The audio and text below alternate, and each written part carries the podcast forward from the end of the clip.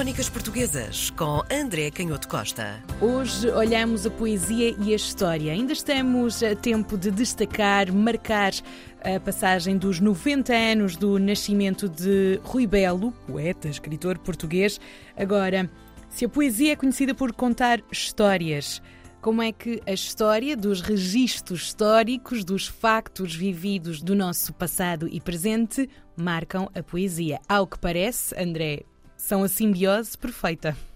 Sim, no dia 27 de fevereiro fez precisamente 90 anos. O Rebelo nasceu em 1933 e morreu em 1978. Ele morreu relativamente jovem, com 45 uhum. anos, mas mais do que a vida do Rui Belo, ou para lá da vida do Rui Belo, que é também já parte da história de Portugal, da história da cultura em Portugal e da história da literatura em Portugal, porque desde muito cedo e se calhar até durante a sua própria vida, o Rui Belo era já considerado um dos poetas mais importantes e hoje, seguramente, para um, uma grande maioria dos leitores de poesia, dos professores de literatura, das pessoas que se interessam pela literatura e pela poesia, o Rui Belo é com certeza um dos grandes poetas portugueses do século XX. E a sua vida acompanha naturalmente a história claro. de Portugal, a história da Europa, a história da cultura no século XX. Mas, como tu muito bem dizias, a sua obra tem também essa particularidade de ser muito atenta à história e à difícil, mas por outro lado, fértil, embora conflituosa, relação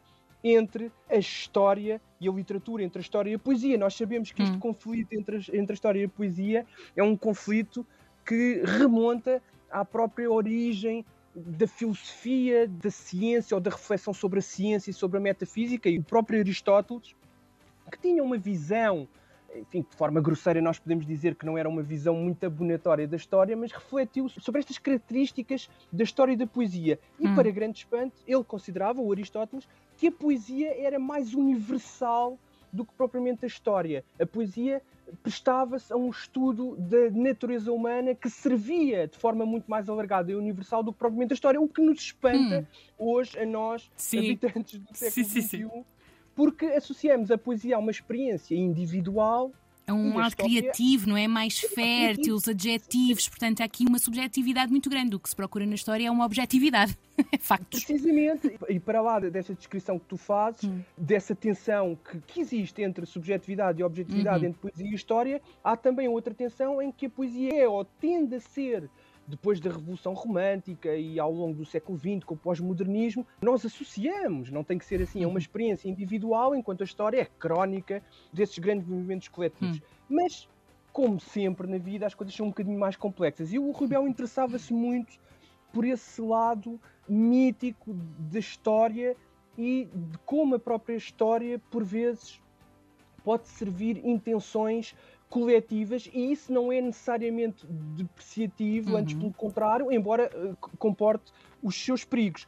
E o livro que ele publicou em 1974, A Margem da Alegria, é precisamente uma narrativa de forma muito alargada ou muito livre, mas também muito rica sobre a célebre história de Dom Pedro e Dona Inês de Castro, uhum. com todas as características que essa história tem. Uhum. E o facto do Rebelo se ter servido de uma história que tem, obviamente, fundamentos, como sabemos, eh, verdadeiros, históricos, documentalmente históricos, muito bem. Mas ter sido ao mesmo tempo, ao longo da história, objeto do interesse e da arte de diferentes escritores, logo desde a romantização, desde não é?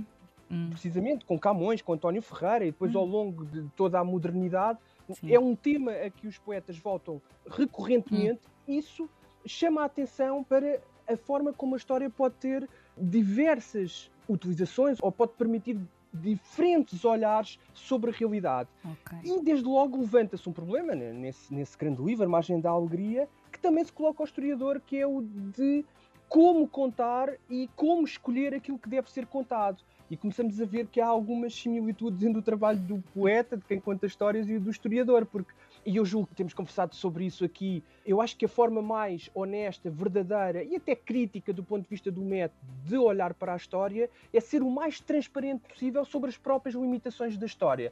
E isto é uma coisa, eu tenho insistido nesta questão, que nem sempre é praticada pelos historiadores profissionais, pela academia, precisamente porque as humanidades estão, de certa forma, sob ataque não é de agora, há já várias décadas, para não dizer há mais de dois ou três séculos.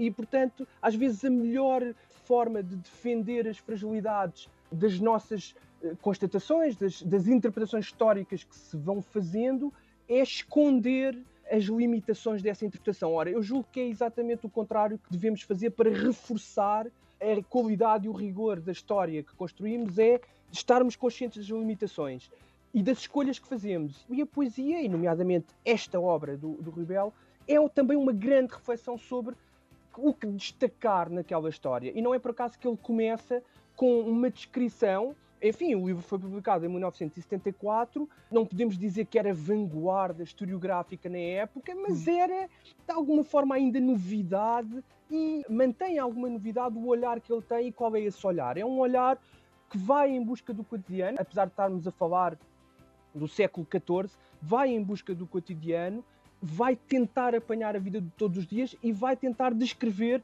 aquilo que são personagens, coisas, paisagens, ambientes que não são propriamente aqueles que normalmente aparecem representados nos livros de história. Ele hum. fala da cultura material, que no fundo era a cultura material também de um Portugal rural que sobrevivia uh, ao longo dos séculos e, portanto, na poesia do Rebelo também estava presente uma certa crítica política, como é evidente. Estamos a falar de um livro que saiu em 1974 e, portanto, refletia sobretudo as décadas contexto. em que o Rebelo tinha crescido, tinha amadurecido. Hum. Uh, ele depois sai do país, vai para Madrid, mas refletia essas décadas em que ele tinha crescido, que eram décadas de Estado Novo. novo. Uhum. E estamos a falar de uma realidade que se mantinha ao longo dos séculos e, portanto, era importante dar nota dessa realidade cotidiana, mas também descrevendo esses protagonistas que não eram propriamente aqueles que encontrávamos e continua a ser pouco comum encontrar esses protagonistas nos livros de história, as raparigas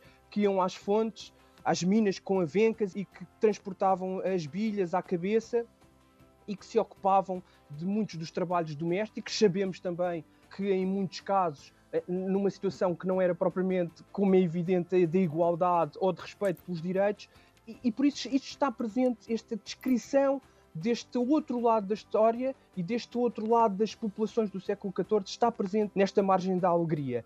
Mas está também presente, e é por isso que o Rebelo escolheu esta história, e é por isso que esta história de Dom Pedro Inês interessa ou tem interessado a muitos outros poetas e interessa como exemplo de uma reflexão que pode ser feita sobre os limites da história, a dificuldade da história, aquilo que interessa muitas vezes discutir na história, que é o significado da relação de Dom Pedro com Inês de Castro, e nós podemos ter aqui várias uhum. abordagens, nós podemos Sim. discutir, e se hoje abrirmos um tese de mestrado, um artigo, uma, um qualquer livro sobre a época, vamos encontrar diferentes descrições daquele assunto. E podemos discutir, por exemplo, qual foi a razão que nós hoje diríamos de Estado, mas depois podemos discutir que será que o conceito de Estado era um conceito utilizado na época, mas hum. enfim, hum. podemos discutir qual é, foi a razão política, utilizando um conceito mais uh, abstrato, qual foi a razão política para o rei de Portugal, o pai do Dom Pedro, ter decidido, como sabemos, condenar à morte a Inês de Castro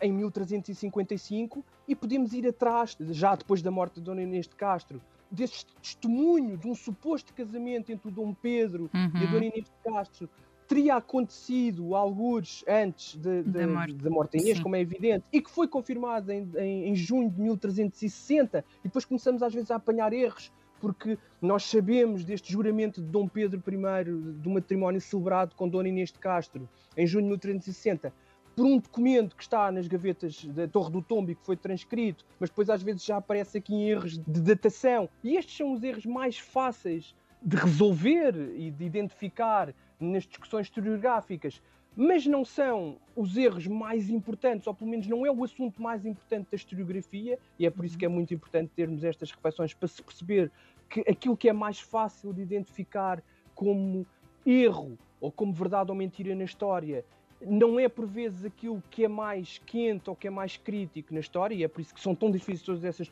todas estas discussões em torno do significado da história. E podemos ainda, para além disso, discutir se o conflito em torno da relação de amor, de paixão entre o Dom Pedro e a Dona Inês de Castro se devia a uma visão da individualidade que extravasa aquilo que são as nossas concepções sobre a mentalidade da época e o progresso e a forma como cada sociedade determina o indivíduo, e se aquilo que vemos aqui, e por isso é que os poetas se interessaram tanto ao longo do tempo por esta questão, é uma manifestação de que há qualquer coisa na individualidade que está para lá da época, ou se podemos, por outro lado, reduzir tudo isto a uma espécie de estratégia ou de conflitos de interesse entre dinastias, entre famílias, uhum. porque aqui não podemos sequer falar propriamente de, de nacionalidades muito definidas ou de, ou de países uhum. com, ainda estava com tudo muito misturado. porque sabemos que estava tudo muito ainda misturado, e por isso eu acho que aquilo que é mais importante em jeito de conclusão, e é por isso que este assunto tem interessado tanto os poetas, interessou também o Rui Belo, e é um pouco o símbolo, ou podemos dizer que é um pouco o símbolo da sua obra e daquilo que ele tentou construir com a sua poesia na segunda metade do século XX, é que se há coisa que vale a pena preservar ou para a qual vale a pena chamar a atenção em quase todos os momentos da história, e isto parece um paradoxo, é que Nada é mais perigoso para o respeito da nossa sensibilidade, da nossa capacidade de observar as coisas e termos em atenção a complexidade do mundo, aquilo que é o espaço de cada um, aquilo que é a relação que temos com os outros. Nada é mais importante para preservar essa capacidade ao longo do tempo do que descrever este eterno drama entre uma visão individual e uma visão baseada no interesse individual, neste caso expressa através do amor que mistura alguma coisa que está ligada ao instinto e à natureza e, por outro lado, a liberdade absoluta dos indivíduos e, ao mesmo tempo, aquilo que são os interesses políticos, os interesses frios e, de alguma maneira, os interesses pilotados por coisas que não compreendemos e que por vezes se prestam às violências mais tenebrosas. E é porque este caso representa, este caso da relação entre Dom Pedro e Dona Inês, representa, para além de um rei que era muito amado pela população porque gostava imenso de grandes banquetes e, ao que parece, também de dançar, para além deste rei muito amado pelas populações, e esta história representa um exemplo dessa eterna tensão entre o amor e, por outro lado, a fria razão política. Uma nota também a todos aqueles que no sistema educativo vão colocando nas escolas nomes de autores portugueses ou grandes figuras do nosso país. Uma nota de apreço, porque foi assim que eu descobri Rui Belo. Não estava no programa escolar e descobri Rui Belo porque uma das escolas da minha zona tinha esse nome e quem é Rui Belo? Foi assim. Crónicas Portuguesas com André Canhoto Costa.